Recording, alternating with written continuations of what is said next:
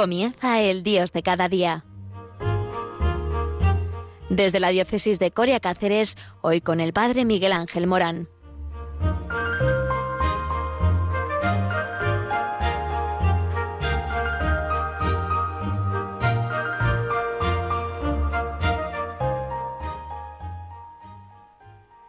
Buenos días a todos desde aquí, desde Extremadura. Eh, saludamos a nuestros hermanos de Madrid, desde la parroquia de Santa María de la Dehesa de Madrid y al padre Benito Pérez Lopo. Eh, muy buenas a todos porque esta familia de Radio María está unida, conectada por el espectro radiofónico y por eso somos la familia de Radio María. Y esto hace de nuestra familia peculiar porque abrazamos a toda la nación, desde el norte al sur, desde el este al oeste ahora ha tocado el suroeste. Eh, pues desde aquí, el padre Miguel Ángel Morán, eh, eh, hablamos de el Dios de cada día. ¿Y esto qué significa de cada día? Que Dios está viviendo con nosotros todas las circunstancias que vivimos en la vida. Y es el Dios providente, el Dios del amor, el Dios que nos abraza tanto como nos abraza eh, la radio de la Virgen y con ello las manos eh, que acarician a toda la familia de Radio María, las manos de la Virgen María, desde el centro Madrid, ahora a el suroeste, aquí en Cáceres. Eh, pues vamos a hablar de temas que no nos gustan mucho. ¿Por qué? Porque se trata de un tema de pinchazo, eh, que sí, que sí, que vamos a hablar de la vacuna, ay Dios mío. Eh, si es que, padre, también en Radio María nos vas a hablar de estos temas tan incómodos de pinchazos y de la incomodidad de la mascarilla. Ay, cuántas veces nos hemos quejado de la mascarilla, ¿verdad? Y algo tiene que decir Dios en esto. Pues sí, eh, incluso la Santa Sede, en una nota aclaratoria de la Congregación para la Doctrina de la Fe sobre las vacunas, que ha sido eh, publicada el 21 de diciembre de 2020, sobre la cuestión sobre el uso de las vacunas en general, eh, que eh, en este caso hablaría de la vacuna del COVID-19 eh, y que está en el centro de debates en la opinión pública.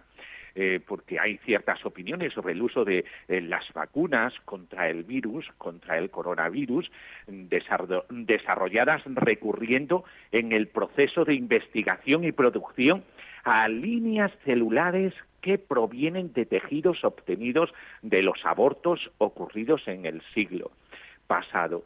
Eh, se han producido diversas declaraciones en los medios de comunicación por parte de los obispos, asociaciones católicas y expertos eh, diferentes entre sí, a veces contradictorias, que también han planteado dudas sobre la moralidad del uso de estas vacunas eh, por el origen de las mismas, eh, reflexionar sobre el aspecto moral del uso de las vacunas, pero sobre todo de esta vacuna que van a distribuir aquí en España sobre la COVID-19 que se han desarrollado con líneas celulares procedentes de tejidos obtenidos de los fetos abortados no espontáneamente.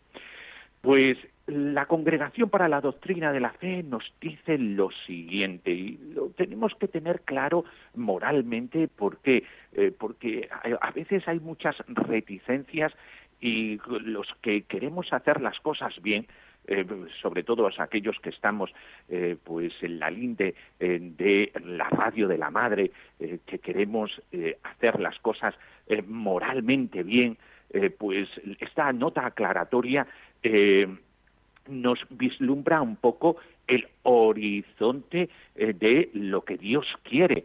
Y por medio de eh, la misma Iglesia eh, que está siempre con nosotros, al lado nuestro, eh, queriendo orientarnos ética y moralmente.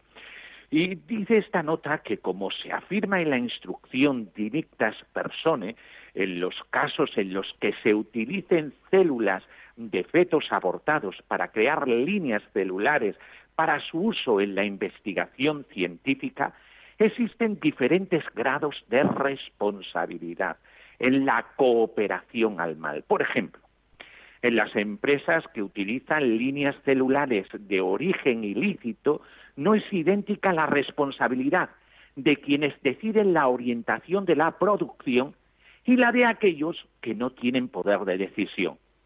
Por ejemplo, en nuestro caso, que somos los que vamos a recibir la vacuna. ¿eh? No existe la misma responsabilidad.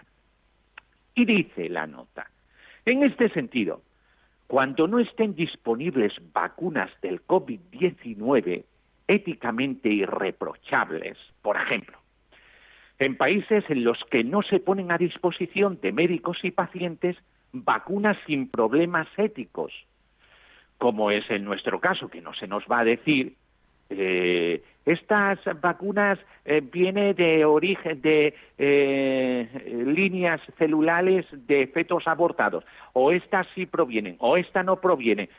A nosotros no se nos va a informar de nada.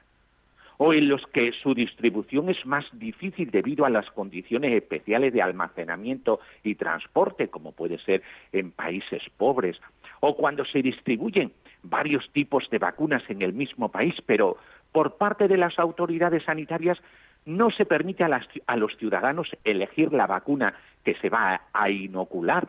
También es este nuestro caso. Eh, nosotros no vamos a tener eh, esa decisión por nuestra parte, no lo podemos hacer. Por lo tanto, la congregación dice, es moralmente aceptable utilizar las vacunas contra la COVID-19 que han utilizado líneas celulares de fetos abortados en su proceso de investigación y producción. ¿Y esto por qué? La razón fundamental para considerar moralmente lícito el uso de estas vacunas es que el tipo de cooperación al mal es una cooperación material pasiva del aborto provocado del que proceden estas mismas líneas celulares por parte quienes utilizan las vacunas resultantes. Es remota. Es decir, nuestra responsabilidad es sumamente remota. Por todo eso, nosotros no vamos a elegir la vacuna, a nosotros se nos va a inocular la vacuna que nos tengan preparada, se acabó, la del centro de salud. ¿eh? Y por lo tanto, nuestra cooperación es pasiva, es una cooperación totalmente remota el deber moral de evitar esa cooperación material pasiva no es vinculante si existe un peligro grave como la propagación, por lo demás incontenible, de un agente patógeno grave, en este caso la propagación pandémica eh, que es la del coronavirus. Por consiguiente, debe considerarse que en este caso pueden utilizarse todas las vacunas reconocidas como clínicamente seguras y eficaces, con conciencia cierta que el recurso a tales vacunas no significa una cooperación formal con el aborto, del que se obtuvieron las células con las que las vacunas han sido producidas. ¿eh? Por lo tanto, uno, en conciencia, lo que va a hacer es que este virus no se propague y por lo tanto es bueno el vacunarse. ¿eh? Es bueno el vacunarse. Eh, alguno puede tener una cierta reticencia eh, porque no sabe el origen de esas vacunas, si vienen de esas células o cadenas celulares ilícitas, pero hay un bien mayor. De, hecho, dice esta nota, el uso lícito de esas vacunas no implica ni debe implicar en modo alguno la aprobación moral del uso de líneas celulares procedentes de fetos abortados. Por lo tanto, se pide tanto a las empresas farmacéuticas como a los organismos sanitarios gubernamentales que produzcan, aprueben, distribuyan y ofrezcan vacunas éticamente aceptables que no creen problemas de conciencia ni al personal sanitario ni a los propios vacunados. Pero claro, aquí está el dilema, que nosotros no sabemos de dónde proceden esas vacunas y eh, nos la van a distribuir sin decirnos, oye, ¿cuál eliges? Oye, estas eh, tienen este origen, esta tienen otro. No nos van a decir nada de esto. Por lo tanto, desde el punto de vista ético, dice la misma nota, la moralidad de la vacunación depende no solo del deber de proteger la propia salud, sino también del deber de perseguir el bien común de todos, para que no se propague la pandemia y para que todos eh, pues estemos neutralizados ante el coronavirus bien que a falta de otros medios para detener o incluso prevenir la epidemia, puede hacer recomendable la vacunación, especialmente para proteger a los más débiles y más expuestos. Y también la nota aclaratoria, siempre mirando por los pobres, dice, existe también un imperativo moral para la industria farmacéutica, los gobiernos y las organizaciones internacionales garantizar que las vacunas eficaces y seguras desde el punto de vista sanitario y éticamente aceptables sean también accesibles a los países más pobres y sin un coste excesivo para ellos. La falta de acceso a las vacunas se convertiría de algún modo en otra forma de discriminación e injusticia que condenaría a los países pobres a seguir viviendo en la indigencia sanitaria, económica y social. Siempre la Iglesia eh, queriendo estar con los más pobres y los más sufriendo, eh, dando voz a los pobres y a los sufrientes del mundo.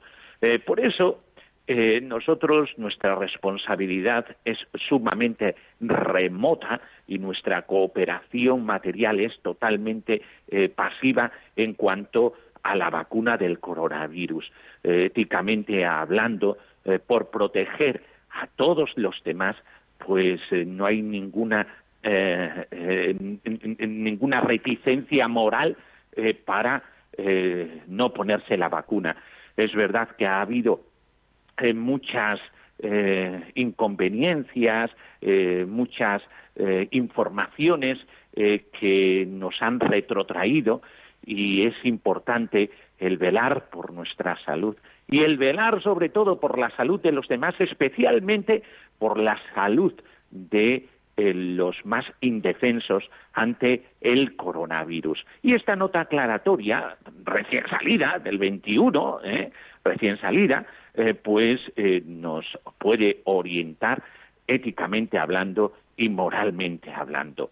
Eh, por eso, qué importante es el amor al prójimo y también el detalle de ponerse la vacuna entra dentro de nuestro deber de amor con el prójimo.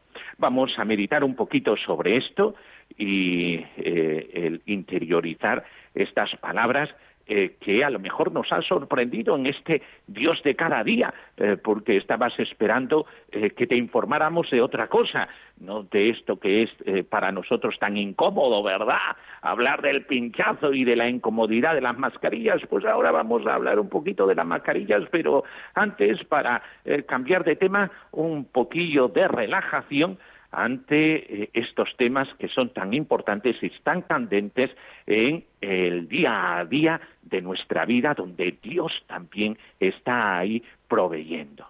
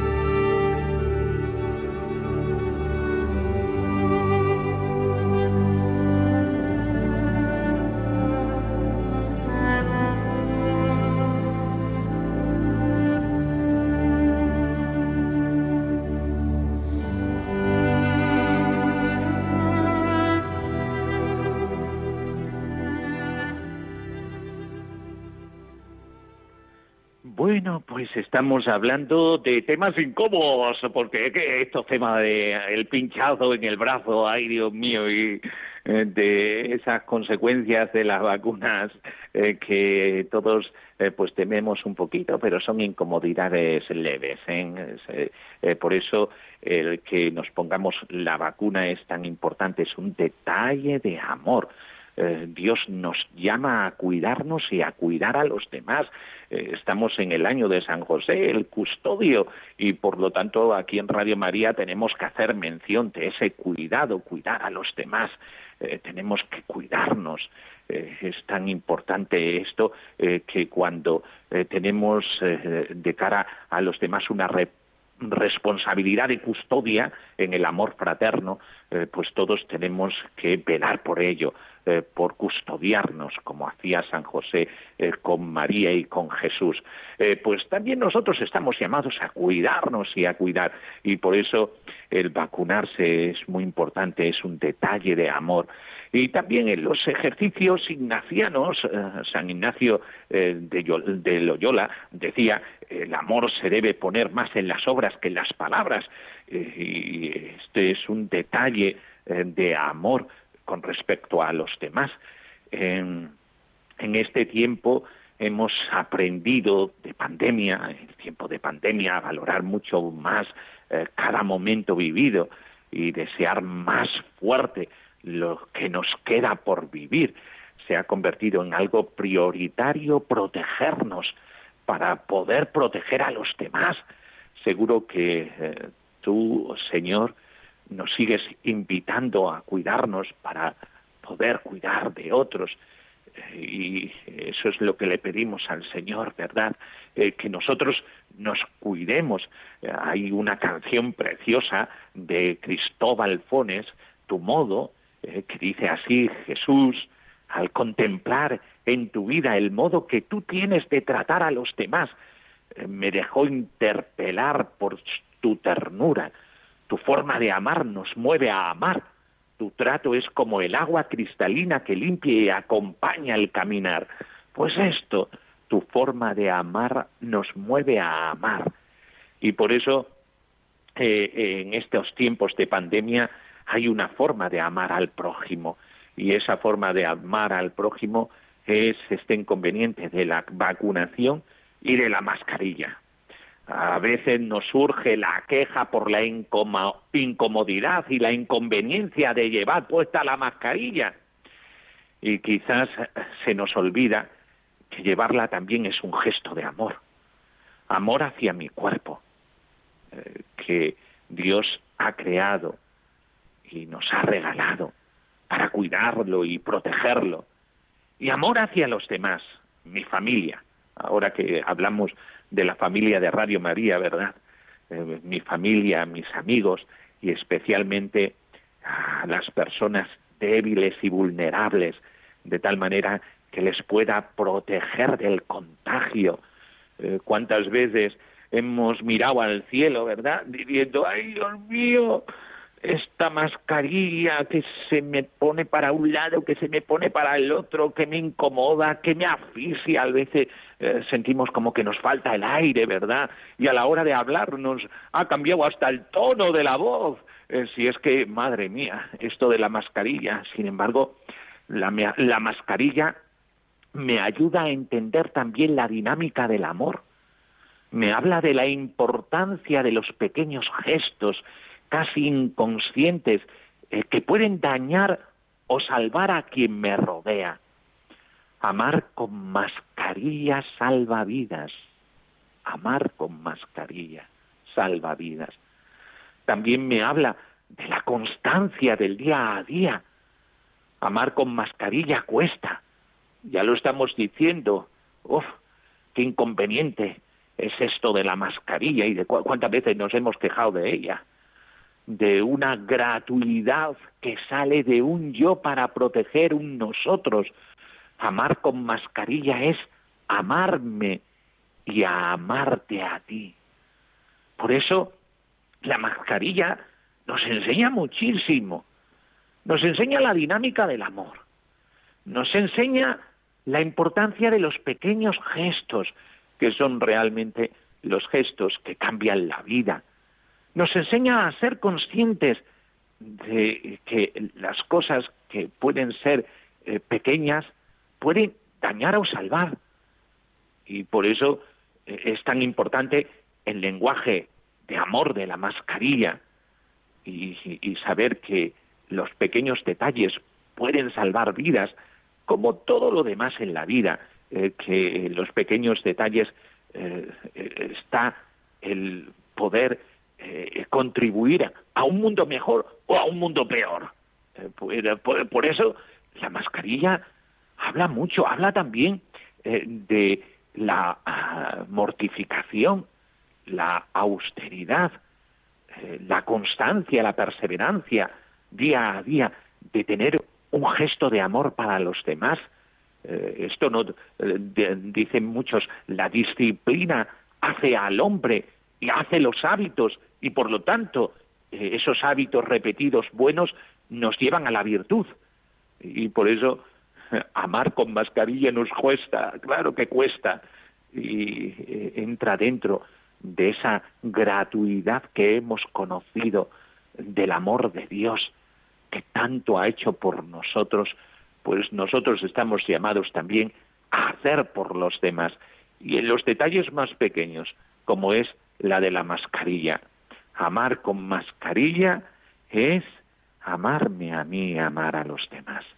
Por eso, eh, fíjate que ahora resulta que la mascarilla nos va a enseñar mucho, sí, incluso a tener unos ojos transparentes, translúcidos, que sean ventanas del alma y que eh, le diga a los demás todo aquello con que lo apreciamos, incluso eh, con nuestras incomodidades, y hablamos por eso de el amor del amor. ¿eh? Y ojalá nuestros ojos sean grandes luceros de amor que alumbren hacia los demás, que sea la transparencia de lo que llevamos en nuestro corazón. Y esto también lo facilita la mascarilla, hablar con los ojos y sonreír con los ojos. ¿Se puede? Anda que sí se puede. Y los que estamos enamorados de Dios, de Jesucristo, de la Virgen María, anda que si podemos traslucir esto con la luz de los ojos. Y también la mascarilla nos lo permite. Por eso, ánimo, que sí, que hemos hablado de pinchazo, ay Dios mío, y hemos hablado de mascarilla, ay, qué cosa. Pero bueno, ya sabemos que todos estos son detalles de amor y que por el prójimo queremos abrirnos al amor a los demás. Y ahora la voz del Papa eh, dirige el padre Antonio López. En la programación de Radio María no puede faltar un espacio dedicado al magisterio del sucesor de Pedro. El pueblo cristiano debe escuchar la voz del Papa para alimentar su fe y unirse a su vez a todo el pueblo de Dios bajo la guía del Santo Pontífice. Por eso eh, todos vamos a estar muy atentos al siguiente programa. Eh, nos ponemos en, manos del Padre Antonio López eh, para escuchar la voz del Papa. Pues con esto terminamos la bendición de Dios Todopoderoso. Padre, Hijo y Espíritu Santo, descienda sobre vosotros. Amén. Pues hasta el próximo día en el Dios de cada día, un Dios cotidiano, un Dios que en su providencia amorosa te guía. Hasta el próximo programa.